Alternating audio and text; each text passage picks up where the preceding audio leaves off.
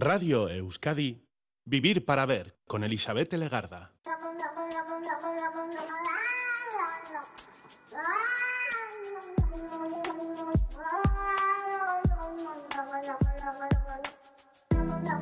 Caixo Gabón, ¿qué tal? Bienvenida, bienvenido a esta edición de Vivir para Ver en Radio Euskadi, saludando de frente desde estos primeros minutos al día 14 de marzo. Hoy hablamos de vino y lo vamos a hacer con una italiana de nacimiento, vasca de elección, formada en teología y en viticultura. Ella se llama Elisa Pintón es eh, sumilier de Onegin Vinos Singulares, una empresa de distribución de vinos singulares sencillamente diferentes. Ese es su eslogan y esa suele ser muchas veces la dificultad en muchos temas, buscar la sencillez y encontrar la diferencia. El vino siembra poesía en los corazones. Dante Alighieri así nos lo dijo. Elisa Pintón, ¿qué tal, Gabón? Hola, buenas noches. Es el momento para la conversación en Vivir para Ver y además hoy lo vamos a hacer contigo, que yo no sé si empezar presentándote como una mujer italiana eh, que ha venido a Euskadi, como una teóloga, como una teóloga sumilier, una sumilier teóloga. Tenemos aquí muchos ingredientes. ¿eh? Pues la verdad es que sí, que mi vida tiene muchas partes y muy bonitas. Y además mi vida es intensamente. Eh, nos lo vas a ir explicando a lo largo de la noche, pero todo lo que haces lo haces con mucha pasión. Como una mamá italiana, ¿o qué? sí, esa parte corre en mi sangre de siempre, la verdad. Y lo vamos a comprobar y lo vamos a empezar a hacer además con música. Y no nos, no nos dejemos engañar, porque claro, yo cuando me mandaste la selección mm, sobre papel, va, Giovanotti, vale, italiano. La Bella Vita, vale, italiano. Y de repente empiezo a escuchar y digo, ¿y esto qué es? ¿Esto qué es? ¿Es africano o qué es esto? Sí, pero bueno, es un himno a la vida que me parece muy bonito. Tiene mucho brillo, tiene mucho como mucho ritmo además. Y esa referencia, eh, Amadou y Mariam también están, ¿no? Creo participan en, esta canción. ¿no? Sí, correcto, correcto. Giovanotti hace muchos viajes a África, es un enamorado de África y, y recoge mucha muchas experiencias de ahí. Incluso al francés. Sí. Cette chanson pour la vie de tout le monde. Soyez les bienvenus en Afrique. Soyez les bienvenus en Afrique. Balimaya Africa. Signia Dumambe Africa. La bella vita con l'esperienza che segna il volto. Le mani libere in tasca, il giusto nel cuore molto la bella vita senza il delirio di onnipotenza, con la passione che rende amica la sofferenza. La bella vita che dura un'ora tra due infiniti, ti vorrò bene per sempre, sempre sono minuti. Tre, quando la belle vie, la freak, c'est chic, oh la belle vie, la freak, c'est chic, oh la bella vita, la freak, c'est chic, oh la bella vita, la freak, c'est chic, oh la belle vie. Ho nel cuore un desiderio che mi porta molto lontano, una storia senza fine che lontano arriverà. Più feroce di una leonessa, più veloce di una gazzella, più leggera di una farfalla. La bella vita. In Africa, Alimaya Dumambe,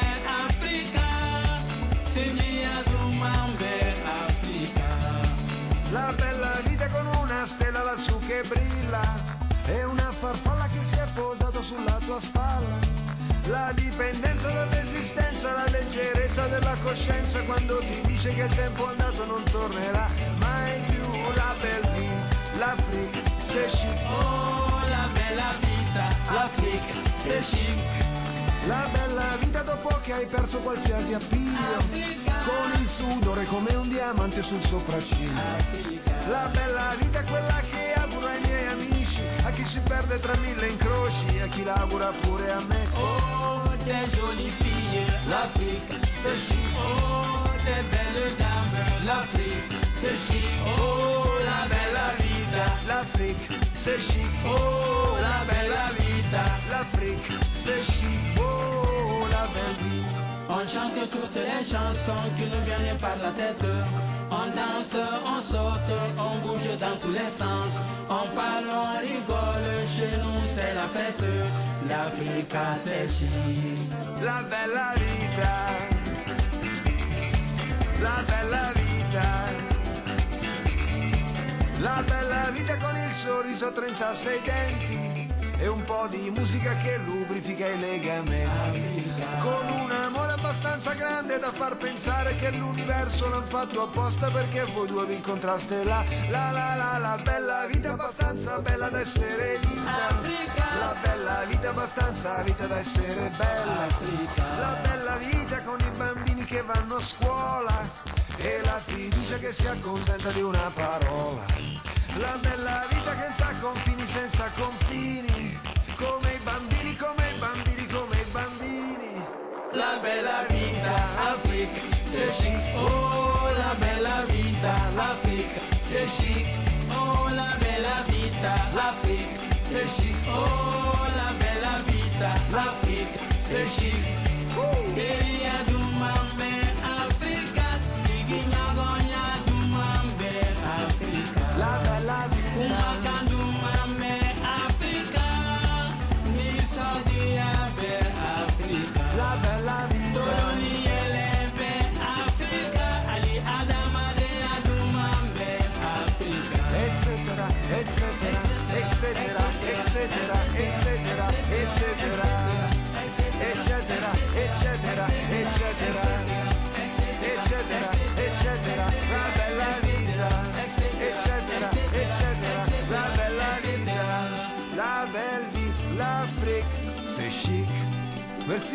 Mariam. Ya lo decía yo, que italiano sí, de vez en cuando, algo, algo italiano, pero el ritmo no era nada italiano. ¿no? No, la verdad. Siempre nos imaginamos una tarantela o una cosa de estas, ¿no?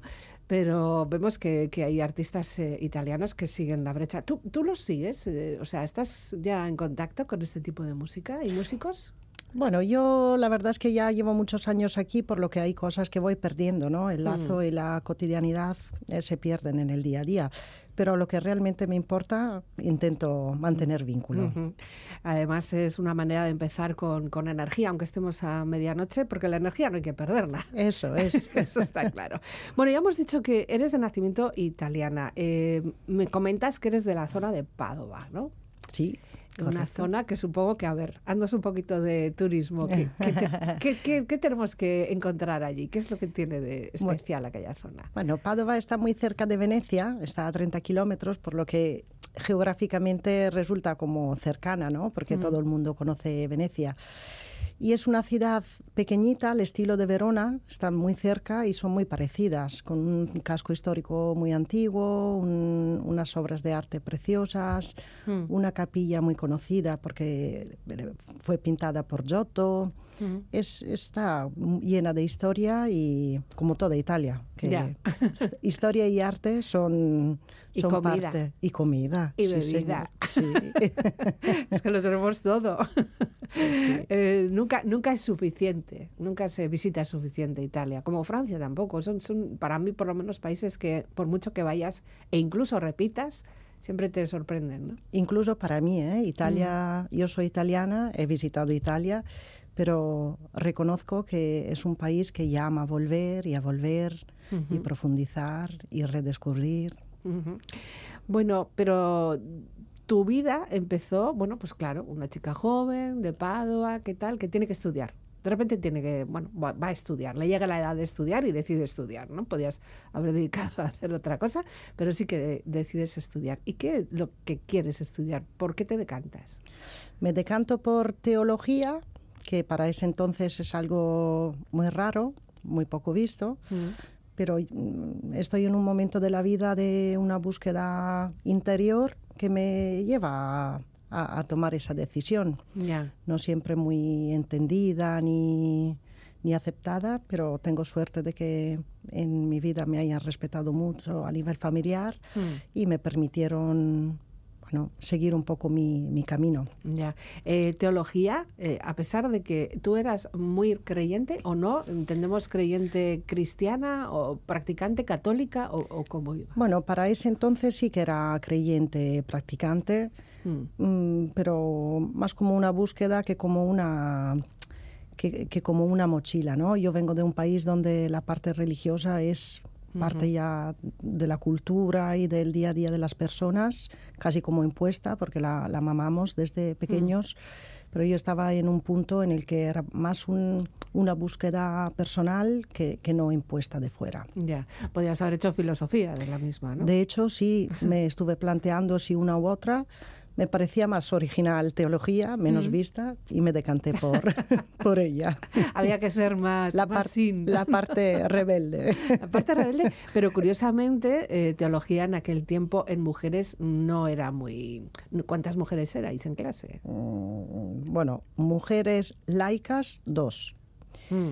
El resto eran futuras monjas. monjas. Sí, sí, sí, sí, era algo, bueno, creo que fue el primer año que se abrió al mundo laico, o sea que también llegó en mi vida en un momento en el que pude elegir, pero que dos años antes no habría podido tomar esa decisión. ¿Y qué, qué, decían los compañeros de clase? Ahí, no sé, muchos hombres, entiendo, sí. y, monjas, o futuras monjas, bueno, no, ya monjas, ¿no? Sí, ya en proceso de... Sí, o novicias, o lo que sea. Eso es. Eh, pero claro, ¿qué, qué, cómo os mirarían como diciendo, ¿qué hacen estas aquí? No, bueno, la verdad es que siempre fuimos muy bien acogidas, de hecho, con mucho cariño, con mucho amor.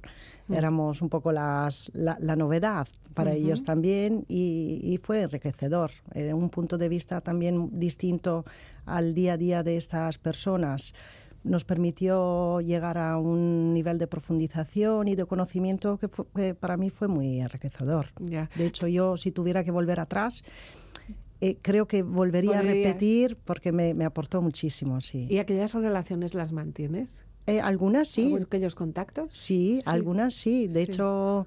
Eh, uno de mis compañeros fue el cura que luego me casó. Ah, qué bien. Bueno, un par de ellos, pero uno, uno el uno principal. Sobre todo, ¿no? Sí, sí. Y en casa tú dices que lo acogieron bien, ¿de verdad? Bueno, bueno, bien, bien. Mi padre no, no estaba muy de acuerdo.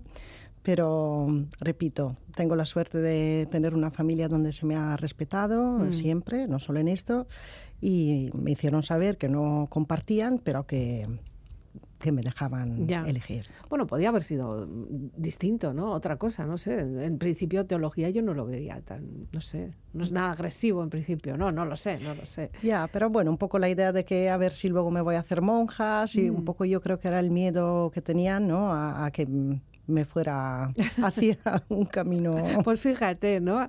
Porque de repente se te cruzó el vino por el camino. Sí, señor. Y nunca mejor dicho. Eso es.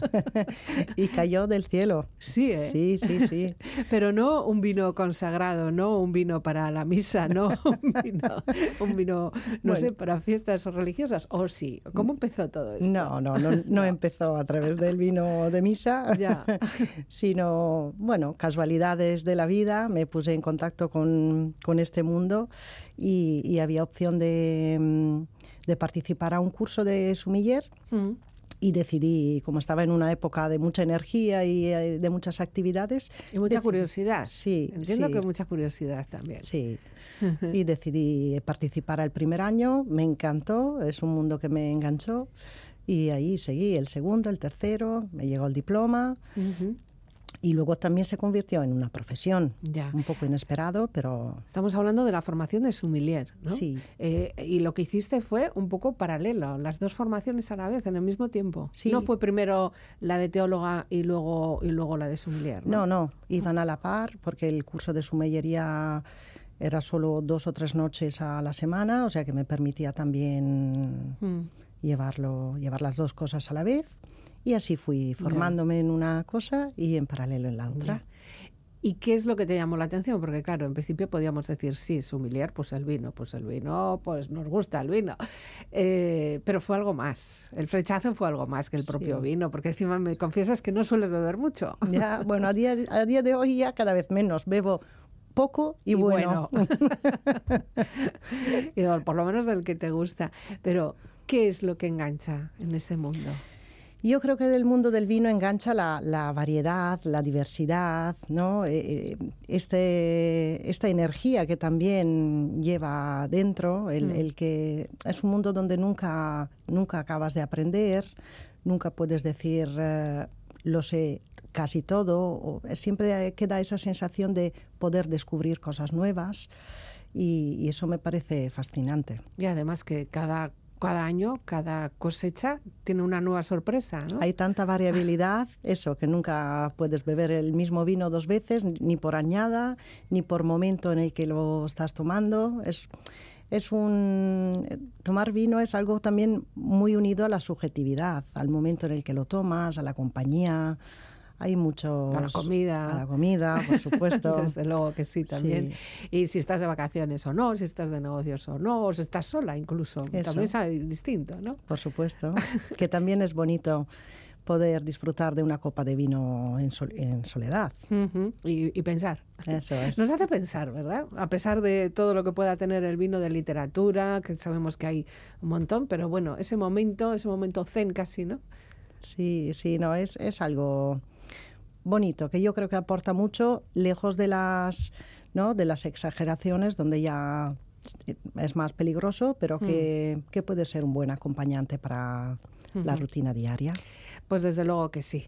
Eh, seguimos hablando de vino contigo y también de teología, porque, bueno, pues aunque ahora ya no la tengas tan presente, sé que no la has olvidado, aunque hayas evolucionado a otras, otras formas de, religiosidad o espiritualidad también, que, que todo vale. Y escuchamos un poco de canción.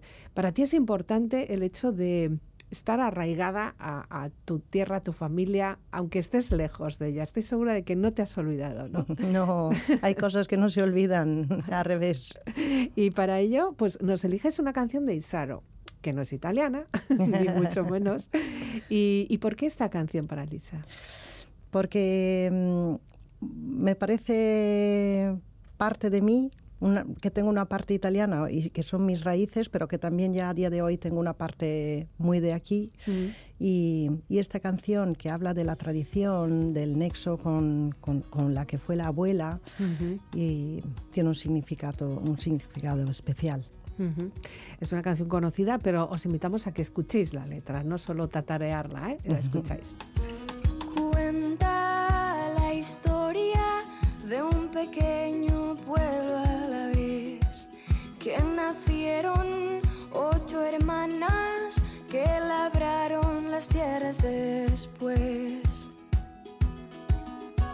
Nació la primera, la llamaron la felicidad. Y así marcado el camino, llegaron todas las demás. Cuentan que llenaban Y a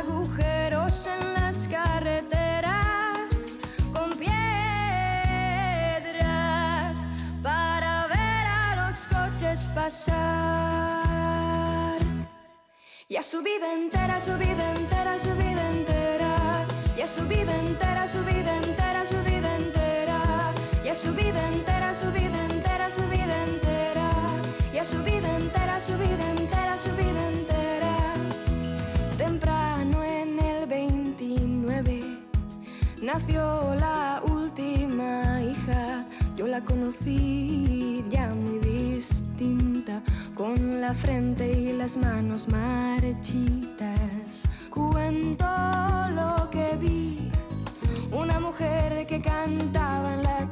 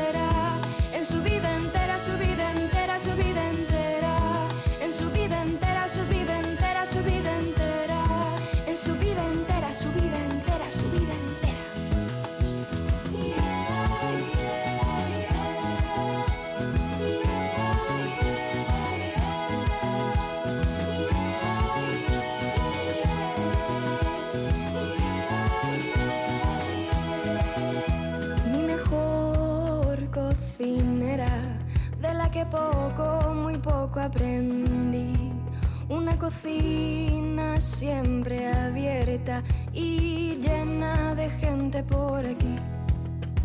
Mi más anciano reflejo del que me llevo la imagen muy de mi eterna intimidad y un verano caluroso después de un invierno muy largo nos despedimos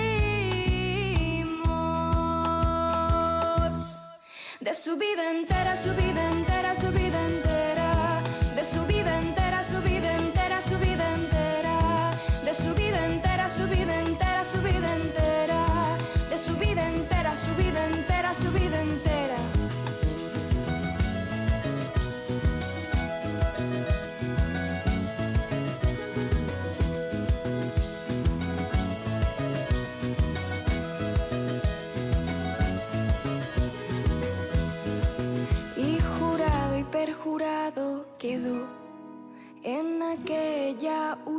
Semana que me acordaría de ti hasta ser yo la marchita.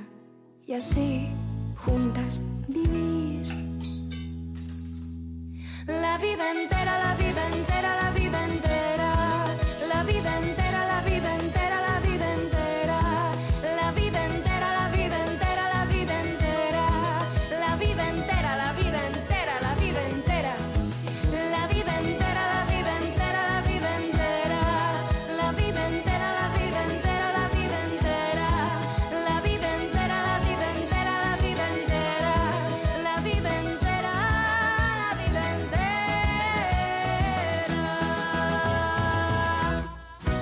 En Radio Euskadi, Vivir para ver. Ahí está, ¿no? La unión entre las generaciones, los legados, lo que aprendemos. Aprendemos muchas cosas de nuestras antepasadas, sobre todo de nuestros antepasados, pero que quizá no los valoramos hasta que no están presentes. ¿Cómo somos de ingratos, no? De Es verdad. de ingratos, sí. Sí, sí. Eh, has estado muy unida también a, a la tierra porque, bueno, hace poco has venido de allí porque tu madre falleció, ¿no? Eh, enfermó. Sí, bueno, ya estuviste- hace, ya. hace años, Hace ¿eh? años. hace ya más de 10 años. Pero sí que, bueno, la vida repara cosas bonitas y otras más duras Mm. que hay que saber vivir Llevarlas. y llevar. Sí. ¿Y qué tal aquel reencuentro, aquel volver a, aquella, a, a tu tierra natal? Bueno, no fue por- para un para algo bonito, Bueno. pero yo agradezco y estoy contenta haberlo podido hacer. También estaba en un momento de mi vida en el que podía hacerlo y, y fue una bonita despedida, un bueno, un reencuentro, ¿no? Porque siempre hemos mantenido mucho lazo, ¿no? Pero poder acompañar a una persona en el momento, en el tramo final de su vida y acompañarla en el bueno, en una época de sufrimiento, yo creo que vino bien a todos, a ella, a mí, a, a la a nuestra familia. Nos permitió despedirnos sin, sin nostalgia y sin luego tener eh, remordimientos. Sí, sí, que es luego lo que nos queda, ¿no? Para los que nos, nos quedamos. Bueno, pues sé que estuviste siendo profesora de religión. Una temporada corta. En sí. Italia mismo, ¿no? Sí. Seguimos en Italia. Sí. Hasta que, claro, los propios estudios de, mm, de, de- de vino, de, de vi- viticultura o de sommelier, pues te llevaron, pues lo, como es lo que pasa, ¿no? Unas prácticas, unas prácticas por ahí por el mundo, hay que conocer más mundo y hasta dónde te llevaron tus pasos.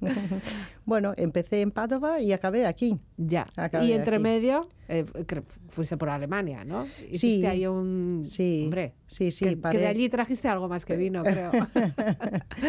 Paré en Alemania y ahí conocí a, a mi marido Mm. Y aquí estoy. Ya, el- hay muchísima diferencia. En principio pensamos sin saber nada de vinos. Yo no sé nada, solo lo que bebes, lo que bebo. Eh, hay mucha diferencia entre los vinos que puede haber en Italia con los que pueda haber en Alemania, ¿no? ¿Qué, qué fue? ¿Un poco por, por ver la diferencia o cómo? Bueno, fue un poco ahí también momento vital de que yo acababa los estudios, había aprendido alemán, quería un poco ir a, a aprovechar y profundizar y, y me lancé. Ya. Soy una persona eh, que no, no se para, así que ahí, allá fui.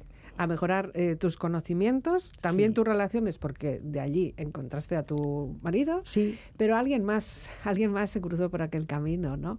Alguien que estaba también muy relacionado con, con el vino. Allí, ¿Por allí conociste a Gaisca? Eh, a Gaisca lo, que- le lo conocí ahí, sí, pero que en, en ese entonces él no estaba, Ah, no estaba. no, no, no, no estaba relacionado al mundo del vino. ¿Y, y qué estaba haciendo allí? ¿Por qué os conocisteis? Bueno, estaba de verano eh, viajando, o sea, un poco casualidad, nada, sí. Pero Gaiska, eh, vamos a decir quién es. Dinos quién es. Gaisca a día de hoy es, es mi marido Mm. y, y, y, bueno, comparto con él ya mucho, muchos años, Ajá. 20 años, y, y tenemos dos hijos en común, dos hijos maravillosos que nos unen. Bueno, o sea que resulta que tienes que ir hasta Alemania para encontrar a un vasco. Sí, señor, eso parece, ¿no? La vida da, da muchas vueltas. Un vasco además con mucha fuerza y muchas ganas porque te hizo venir a Euskadi, por lo menos de visita, ¿no? Para conocer. Sí, sí.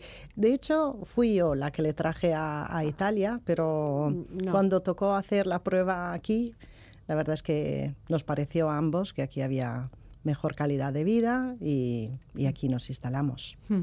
Y seguiste con tu formación de, de sommelier. Sí, Ahora bueno, ya sí, ahora ya mucho más en serio, ¿no? Claro, sí. Yo, de hecho, monté una distribución de vino italiano, un poco para defender mi patria en tierra extranjera. Ya.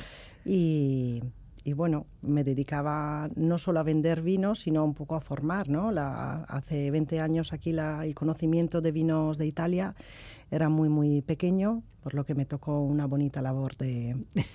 Educativa, didáctica. es, Sé que didáctica. además te llevaste una sorpresa de lo poco que sabíamos de los vinos italianos, ¿no? Sí, sí, aquí había mucha riojitis, ¿no? El, Ya. el consumo... Todavía hay mucha riojitis, ¿tú crees? Bueno, cada vez menos. Por Sí. suerte Vamos la abriendo gente- un poco el paladar. Sí, sí, sí. Y las ganas de conocer ayudan mucho y ya los jóvenes viajan más y, y están más abiertos a probar Ya. vinos distintos. Porque aquí lo que bebíamos básicamente era un, lambrusco, que, que era como un claretillo con, con aguja, ¿no? Sí, y con azúcar Y añadido. con azúcar un montón. Mal. A poder ser eso, para que te dé bien luego la cabeza. ¿no? Eso es. Y, y entonces, ¿cómo se hace esa formación? Porque ¿desde dónde empezamos? ¿Desde la hostelería? ¿Desde, no sé? Sí, bueno, yo sí que me, dedi- me dediqué a hostelería y un poco la labor la didáctica la centré en, en quien estaba en sala. Luego también por el camino me tocó dar alguna cata más mm, dirigida a, a cliente final. Pero bueno, había mucha labor que hacer y, y cuando un cambio de, de cultura y de, y de costumbres requiere pasar por, por el canal de la hostelería. Ujú, No hay más. Y que se ofrezca y que se pida también. ¿no? Eso es. Hay que saber qué pedir en qué momento. Ese es el problema del, del vino. Quizá no sabemos. A mí, Pero- en plan chiste o no chiste, había una persona que me decía, no, tú, tú te da igual cuál es. Tú tapas y mira los precios y el que sea más caro ese es el mejor. y no tienen por qué. No tienen por qué. Pero sí que, eh, como es muy difícil eh, saber de vino, eh, igual no al alcance de todo el mundo, es importante tener a alguien del que te puedas fiar y que te Mm. pueda aconsejar. El poder ir a un restaurante y que alguien te, te guíe un poco en este océano de vino, Claro. del vino, es súper importante. Ujú, Y para eso hace falta que los centros hosteleros, o sea, los restaurantes, tengan una persona encargada del vino. Cada vez hay como más, ¿no? Esa figura. Sí. Que en un principio pensaríamos que es una cosa, un extra, uf, carísimo. No, no le digas que seguro que nos cobran, que no sé qué. No, y aquí somos así, ¿no? ¿Esa persona existe la hostelería? Sí, y como cada, figura? sí, la figura del sumiller existe y cada vez más, sobre todo en una hostelería ya de cierto nivel, es un- una parte de la experiencia gastronómica que es muy importante. ¿no? Hemos crecido aquí en, en- en Bilbao, en Vizcaya, hemos crecido mucho a nivel gastronómico y, y el vino es una parte esencial de la comida, así que nos toca, vamos un poquito más atrás, pero nos toca también avanzar en ese sentido. Pero eso casi es como hacer una labor de psicóloga, ¿no? Eh, ¿Qué es lo que le va a gustar a esa persona? Claro, hay que saber leer quién tienes Hombre, delante. si ya es un cliente habitual, eh, vas, vas conociendo sus gustos, pero si es una persona que va de nuevas.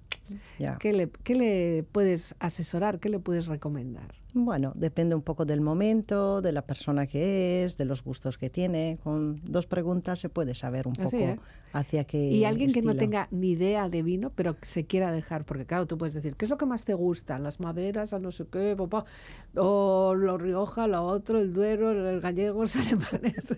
Pero si alguien no sabe nada de vino y dice, no, dame un vino rico, Bueno, yo iría a un vino no tan conocido, pero tampoco muy complicado de entender. Hay Mm. vinos blancos estupendos a día de hoy, hay unos espumosos también muy ricos. Mm. Tenemos mucho para elegir.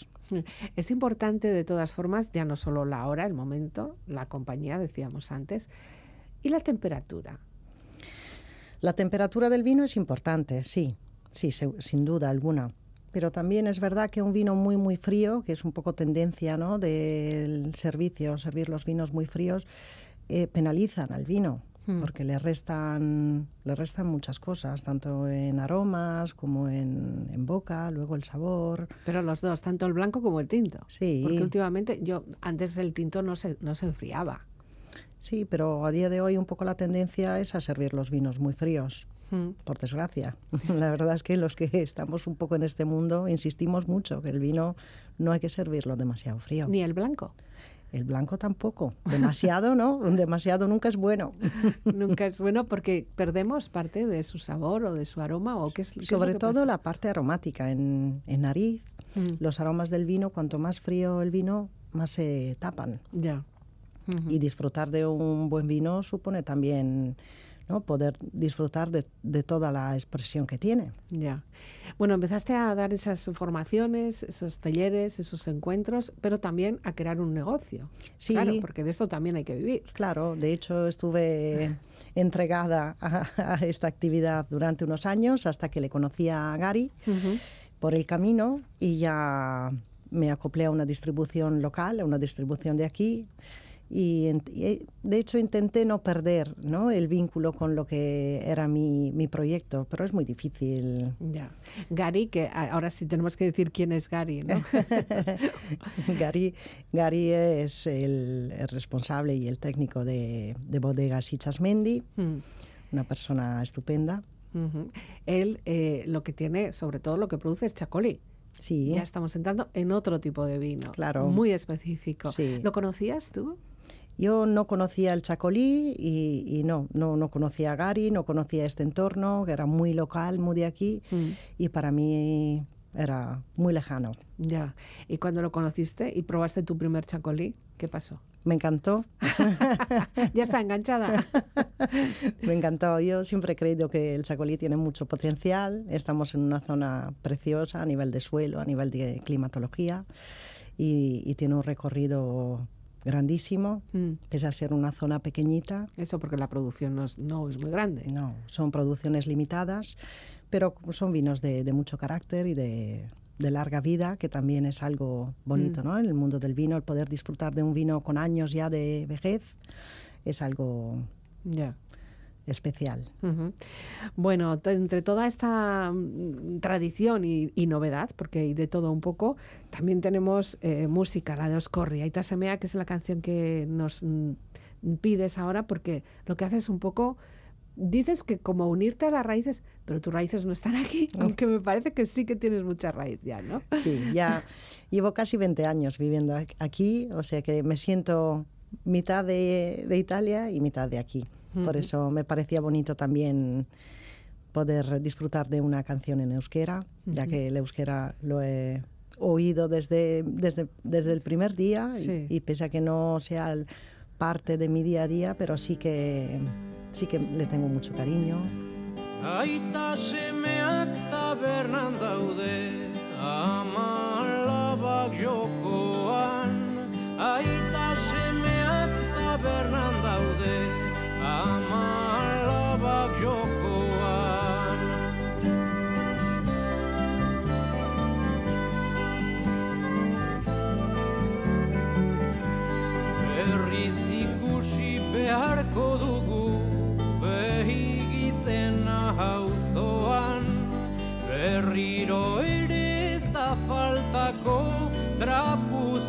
Rica.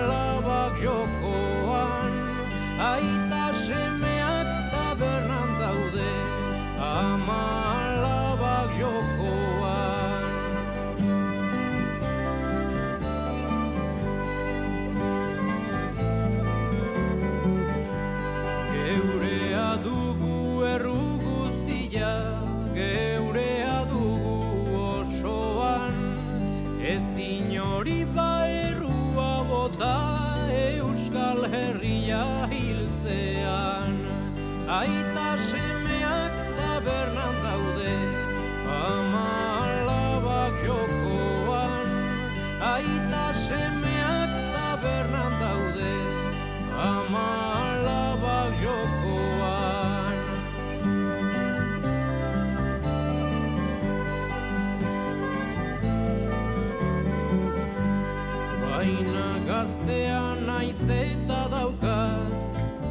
etorkizuna eskuan, ez zaiku hilko euskal herrian, ibizi naizen artean. Aita semeak tabernan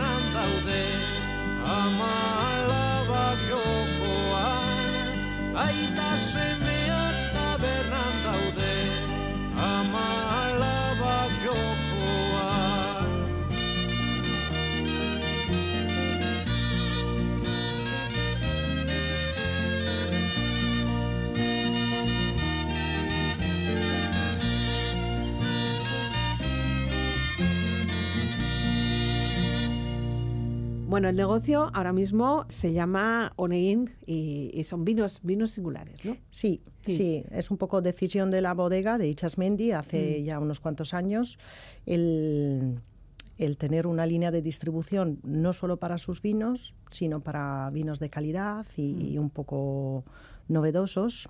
A día de hoy ya se ven muchos vinos de fuera, pero para aquel entonces eh, apostar para vinos que, que fueran menos conocidos fue una, una elección arriesgada. Ah. Yo creo que salió bien. Y no solo es que asesoréis en vinos, es que también formáis, ¿no? Que eso es también la parte importante. Sí, y la parte yo creo también satisfactoria, ¿no? El, el poder aportar algo, no solo a nivel comercial, sino también a nivel de conocimiento, el poder apoyar. Y hay curiosidad, tenemos curiosidad por ello. Cada, vez, hay más, ¿no? Sí, cada vez más. Y, y este mundo también es un mundo muy dinámico en el que igual de fuera no, no se ve todo el potencial que tiene, pero una vez dentro eh, hay mucho para aprender y, y mucho para descubrir. Esa Ya. parte es, es, es bonita para todo el mundo, vamos. Y también mucho de humildad que tenemos que aprender, porque a la, gusta- a la gente le gusta mucho esto de fardar, de, de saber de vinos, ¿no? Sí. Y algunos, como que seguramente si están contigo sin saber que tú eres quién,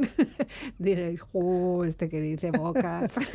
hay que saber eh, callarse a veces porque No sabes quién tienes delante, pero sí sí gusta. Es un, un mundo el- donde a la gente le gusta presumir mucho de lo que sabe y, y en realidad es, es un sector muy humilde muy de, de vinculación con la tierra Eh, lo que pasa es que se le da un aura así como muy importante y, y- Un poco elitista, ¿no? Sí. Como muy clasista también a su Sí, vez, ¿no? no se socializa mucho y un esfuerzo que hacemos nosotros es esa parte de socialización del vino, ¿no? No solo Mm. para una élite, sino para que podamos llegar a todo el mundo y que para disfrutar de una buena botella de vino no hace falta ni saber mucho ni gastar mucho dinero. Si con poco se puede pasar un buen rato. A ti lo que te gusta de todas formas es conocer todo el, todo el proceso. A mí me da la sensación de que a ti te gusta ir a las viñas, te gusta verlas, te gusta oler la tierra, te gusta ver cómo luego se trata y cómo acaba, ¿no? De todo el proceso. No es solo el hecho de abrir una botella con sus características de olor, el corcho, no sé qué. No, a ti te gusta un poco todo, ¿no? Sí, sí, y también yo creo que aprecio este sector porque sé que detrás de una botella hay mucho esfuerzo, mucho trabajo y, y como todos los trabajos requiere de mucho respeto. Ujú. Antes el- lo que era la producción de vino estaba como muy abandonada, vamos a decir, y ha habido personas que han tenido, las ha pasado muy mal, sobre todo en bodegas pequeñas o bodegas pequeñas que han querido mantener su propia personalidad y no sumarse a las grandes bodegas que van cogiendo vino o bueno, uvas de otras muchas mm, vides, ¿no? Sí, sí. Pero esta gente también a día de hoy ya tiene su sitio. ¿eh? Y yo creo que si a algo hemos llegado actualmente es, es concretamente en que hay espacio para la bodega de mucho volumen y también hay espacio para el viticultor, que no llegará nunca a una gran superficie, a tener grandes cantidades, pero que, que, ama la tierra, ama su trabajo y consigue llegar al consumidor. Eh, esas bodegas pequeñas que muchas veces se nos invita a conocer. Eh, es, un, es un buen ejercicio, ¿no? Poder verlo, que nos enseñan un poco cómo producen. Claro, las grandes, evidentemente, con sus grandes edificios y construcciones, esas están en primera plana, seguro, ¿no? Pero un poco de, de turismo mm, vinícola nos viene bien, ¿no? Sí, sí. Y aunque repitas 10 visitas a 10 bodegas distintas, siempre habrá algo que te sorprenda, algo que puedas aprender. ¿No? Esto, cada uno pone su granito de arena y, y eso es enriquecedor. Ya. Y no solo por el hecho del vino, el líquido, sino que a mí me llama muchísimo la atención, sobre todo si vas a un, bueno, si vas a una tienda de vinos, ya ni te cuento, ¿no? Pero bueno, un supermercado. Y, eh, tengo que una cena y voy a elegir un vino. Y empiezas a ver y a mirar ya no solo y, y la cantidad de diseños de botellas, las etiquetas, las formas Sí. de presentar. Es, es una ambrosía de diseño, ¿no? ¿Qué es esto? Sí, sí, sí.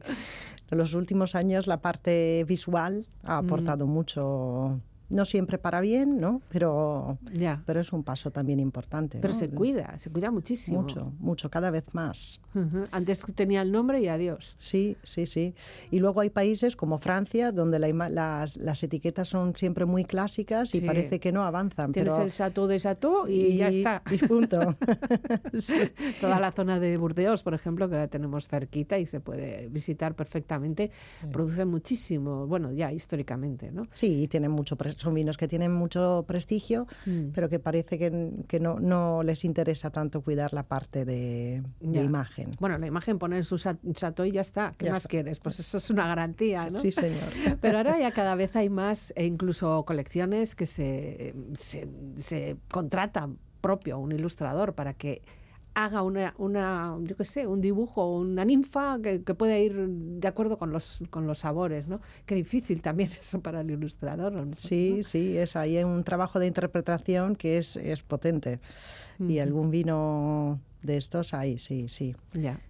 Tú no dejas de viajar, no dejas de visitar bodegas, no dejas de, mm, bueno, todo lo que te permite tu vida Sí. familiar, entiendo, ¿no? Sí, sí. Pero es algo que te gusta, ¿no? Sí, sí, porque es lo que venía diciendo, que siempre se aprende y, y no es lo mismo tomar una botella o vender una botella que no ir a la raíz y, y ver quién la elabora, dónde la elabora, Mm. las viñas, el entorno, se aprende mucho. Y están todos dispuestos a enseñarlo. O sea, antes eran como grandes secretos. Las cosechas, las formas de, de producir el vino, ¿no? Ya. Bueno, hay bodegas más abiertas que otras, pero viniendo, presentándote como profesionales, también las puertas se abren con más facilidad. ya lo vas consiguiendo, ¿no? ya la tarjeta de presentación ya no la tienes que enseñar así. Bueno, y ahora, eh, con, no sé, con vistas un poco al futuro, ¿cómo, cómo te ves? ¿Cómo ves lo que es la situación de- del vino? Bueno, yo creo que tenemos un reto bonito y estamos ya bien encaminados, que hay mucho que se puede desarrollar y potenciar y lo que pasa es que es un trabajo que no se acaba nunca, ¿no? no ni, ni los vinos van cambiando, eh, los platos van cambiando, las, la- las costumbres de las personas también, entonces se mantiene en, en movimiento, es, es un ciclo que nunca, nunca acaba. Hemos visto incluso que la edad de empezar a consumir vino también ha bajado mucho, porque antes la juventud quizá no se no, no nos acercábamos tanto al mundo del vino, pero ahora ya pues como que ya vamos perdiendo un poco ese complejo, ¿no? Sí, sí. Y aunque sea para un calimocho, siempre decimos que, que es bueno, que es bueno. Bueno, el chacolí de- de- está muy muy de moda entre los jóvenes, por cierto, ¿eh? Sí, sí, sí, cada vez más. El chacolí, el Rioja blanco también, ahora está entrando fuerte. Son tendencias que van cambiando, pero que de todo, de todo se aprende y, y todo ayuda a crear una cultura. ¿Y tu parte religiosa, tu parte de teóloga, dónde se ha quedado? se ha quedado para mí, ¿Para ti? se ha quedado para mis para tus, adentros. para tus personas más cercanas, para tu- tus eso, personas en mi vida privada Sí. y, y, bueno, intentando alimentarla desde otro, otro punto de vista, ¿no? Mm. un poco más hacia una línea menos ortodoxa y más, bueno, mm, más aérea, ¿no? Mm. más etérea, pero bueno, eh, mantengo un poco esta visión de, de- de que hay mucha conexión, no solo entre las personas, sino eh, con, con el universo.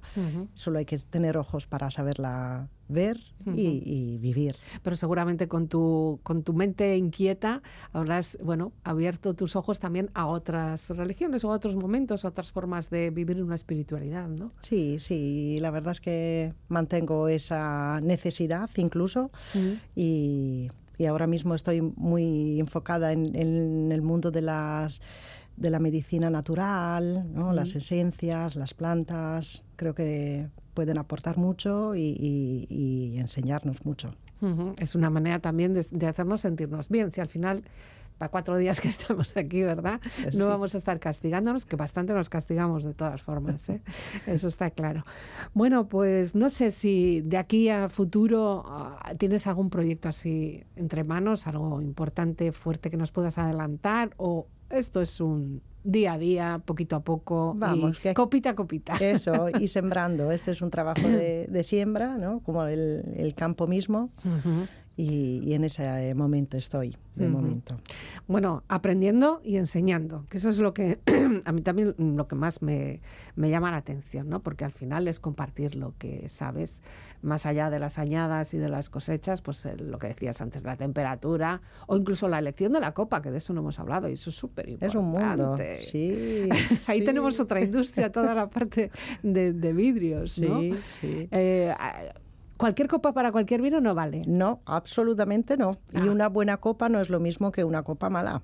Que Ya. una cristalería bien hecha, soplada a mano, sería ideal. Lo que pasa es que son cosas muy caras. Ya. Una copa soplada a mano de un buen cristal es, es caro, pero ayuda mucho a disfrutar. ¿Y le da distinto sabor? No. ¿Sí? Sí, sí, sí, sí. Esas que suenan de cristal de bohemia o qué.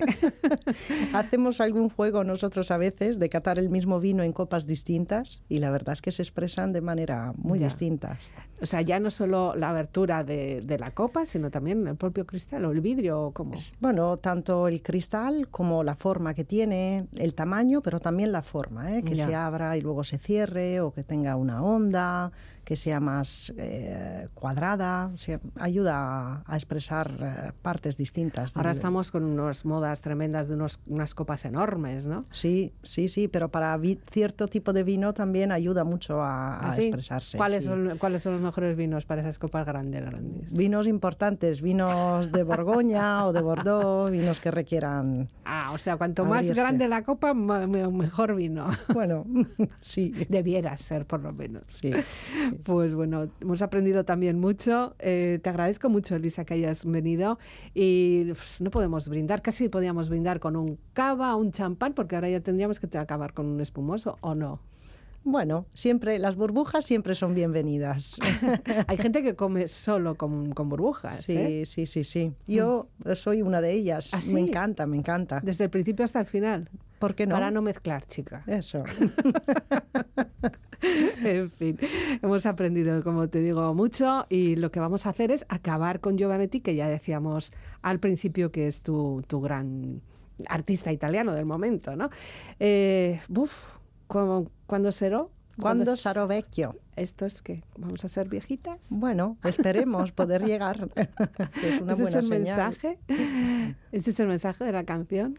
Bueno, la- el mensaje es que cuando ya seré viejo podré hacer lo que quiera y, y no, tener, no tendré que mediar con nadie. Bueno, intentemos hacerlo antes, por si acaso, ¿no?